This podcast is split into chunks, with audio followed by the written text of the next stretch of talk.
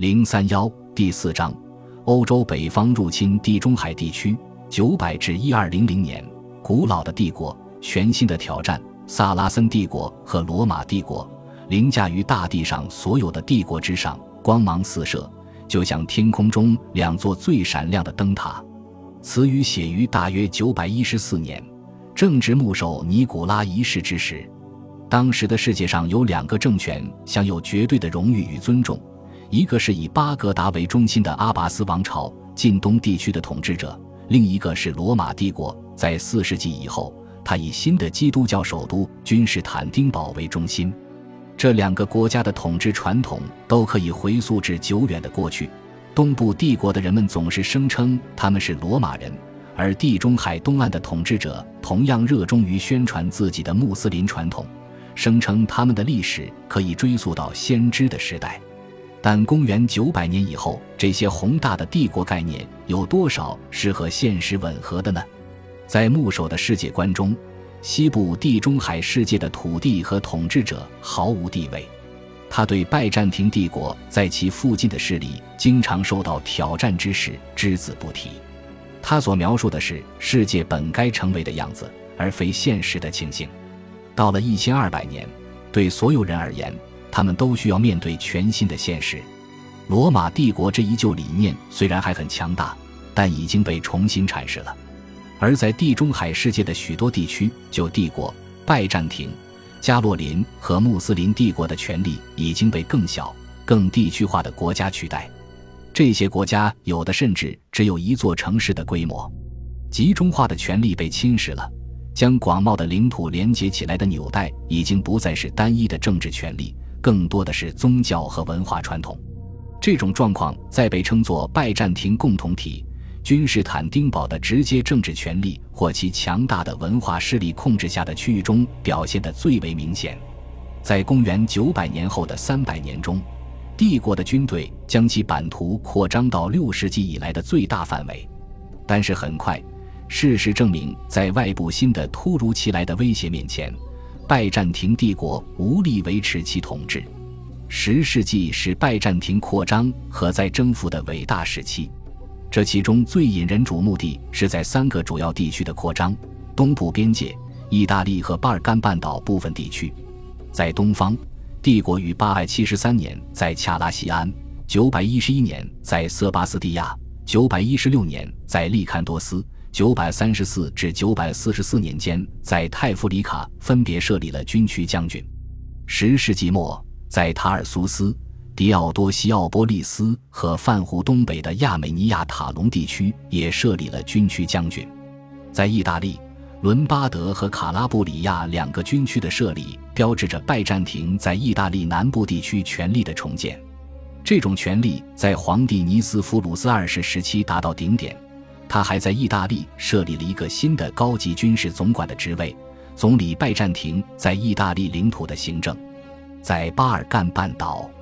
九世纪末，斯特里蒙、尼科波利斯和达尔马提亚地区各军区的设立，标志着拜占庭重新控制了之前被斯拉夫人和阿瓦尔人攻占的土地。十一世纪初，巴希尔二世在成功的征服了保加利亚地区以后，在那里建立了更多的军区。取得这些成就的手段本身就对帝国的统一构成了威胁。在黑暗时代中，拜占庭通过将人民撤入防守坚固的城市，或者进行防御性游击战来抵抗侵略。现在他转守为攻，这就需要新的战略和领导方式。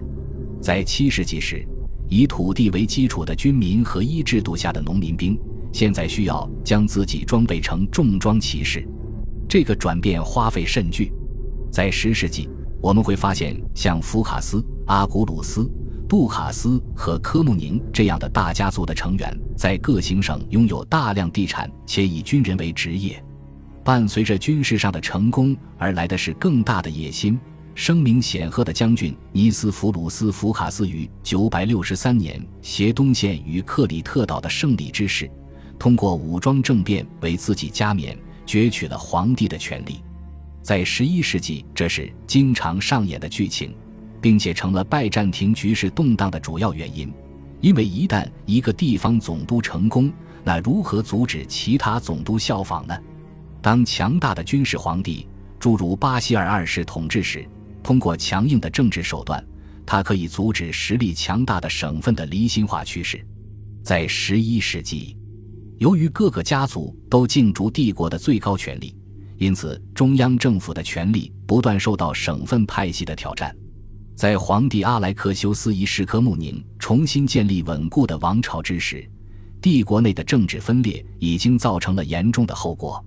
这其中最重要的，就是在面对突厥游牧民族在小亚细亚地区的严重侵扰时，拜占庭无力抵抗。而小亚细亚无论在人力还是粮食生产方面，都是帝国至关重要之地。突厥入侵者第一次出现在亚美尼亚是在1016至1017年。十一世纪末，历史学家埃德萨的马修将其形容为世界末日。但是，直到十一世纪四十年代，这些浑身沾满鲜血的残忍野兽的出现才得到拜占庭评论者们的普遍注意。这时，他们的军队已经开始毁灭帝国最东端的数个军区。紧随其后的游牧部落侵占了安纳托利亚高原上的草场，亚美尼亚和他们在格鲁吉亚的附庸统治者尽力延缓他们的进攻，但是最终被迫向北逃入高加索地区，或者向南逃入奇里乞亚地区。在此前一个世纪如此成功的拜占庭军队，现在不是陷入君士坦丁堡权力斗争的泥潭中，就是尝试着阻挡向帝国西部地区的攻击。一零七十一年，拜占庭在曼吉科特战役中失败，而且皇帝罗曼努斯四世代奥珍尼斯被突厥人俘虏。同一年，诺曼军队占领了拜占庭在意大利地区的首府巴黎，这是非常重要的历史事件。这种情况过去也曾出现过。拜占庭帝国从一个如此遥远的首都维持如此漫长的边境的防御，已经力不从心。在一零九七年，十字军军队第一次到达君士坦丁堡前，拜占庭已经向西方发出了一系列求救信息，希望得到帮助，共同对抗异教徒。作为回应，很多法兰克人加入了皇帝日益增长的多国混合雇佣军，这其中有日耳曼人、瓦兰吉人、俄罗斯人，甚至还有英格兰人。十一世纪后期的战事的代价是耗竭了帝国的税收。十一世纪早期货币成色的下降可以视作增加流通中的货币的尝试，以应对农产品和手工业产品的增加。但是到了阿莱克修斯一世科穆宁统治时期，对帝国资源消耗最严重的是武装征召军队，以抵抗东方的突厥游牧民族横跨多瑙河的袭扰，以及诺曼人在意大利和巴尔干半岛发动的进攻。无怪乎奥赫里德大主教迪奥菲拉克特在十一至十二世纪之交时抱怨说，在巴尔干地区的帝国军队和征税官就像蝗虫一样。君士坦丁堡对于该行省的困境也缺乏关心。阿莱克修斯一世科穆宁的财政改革和征税体系改革采取了一些手段，以补救帝国财政的损失，但是。他的官僚热衷于揭发各种逃税机构，尤其是大修道院，使得行省上的权贵们与君士坦丁堡的政府离心离德。十二世纪拜占庭的命运在某种程度上时来运转，无论是在领土上还是财政上。科穆宁王朝的皇帝阿莱克修斯一世、约翰二世，尤其是曼努埃尔一世，都依靠十字军恢复了小亚细亚的土地。但是他们未能恢复十世纪时的帝国边界。他们和塞尔柱突厥统治者的条约至少保证了安纳托利亚西部地区免受进攻。曼努埃尔还尝试恢复拜占庭在意大利的领地。扩张失败的主要原因是包括教宗在内的潜在盟友的不值得信任、疾病以及一个老问题：无法越过如此遥远的距离为部队提供增援。但是，君士坦丁堡中央政府重新征服它最远的省份之一的失败，还有更重要的原因。这个原因不仅适用于意大利，同样也可以解释巴尔干半岛的情况。拜占庭利用宗教、外交和文化，而非军事作为武器，在巴尔干地区建立了霸权。这在11世纪保加利亚扩张的威胁被消除后非常有效，但到了12世纪，这些手段已经失效了。塞尔维亚。克罗地亚和达尔马提亚的地方政权在君士坦丁堡审慎的支持下进行统治，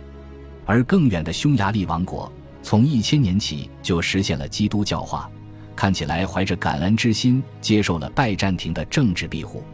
但在十二世纪后期，地方政权统治者的领土野心大大膨胀，这将拜占庭拖入了一系列战争之中。匈牙利王国向亚德里亚海的扩张。导致了巴尔干西部地区的政治势力的重新组合。在承认匈牙利对克罗地亚和达尔马提亚的统治后，拜占庭对匈牙利王室内部冲突的失败干涉达到了顶点，这严重威胁到了位于亚德里亚海另一端的拜占庭的老盟友威尼斯。一千一百六十六年，斯蒂芬尼曼亚领导塞尔维亚人起义。一千一百八十五年，两名保加利亚贵族彼得阿森和伊凡阿森领导起义，这导致了事实上独立的保加利亚王国的建立。尽管君士坦丁堡并不承认这个国家，但在法理上不得不接受这一现实。恭喜你又听完三集，欢迎点赞、留言、关注主播，主页有更多精彩内容。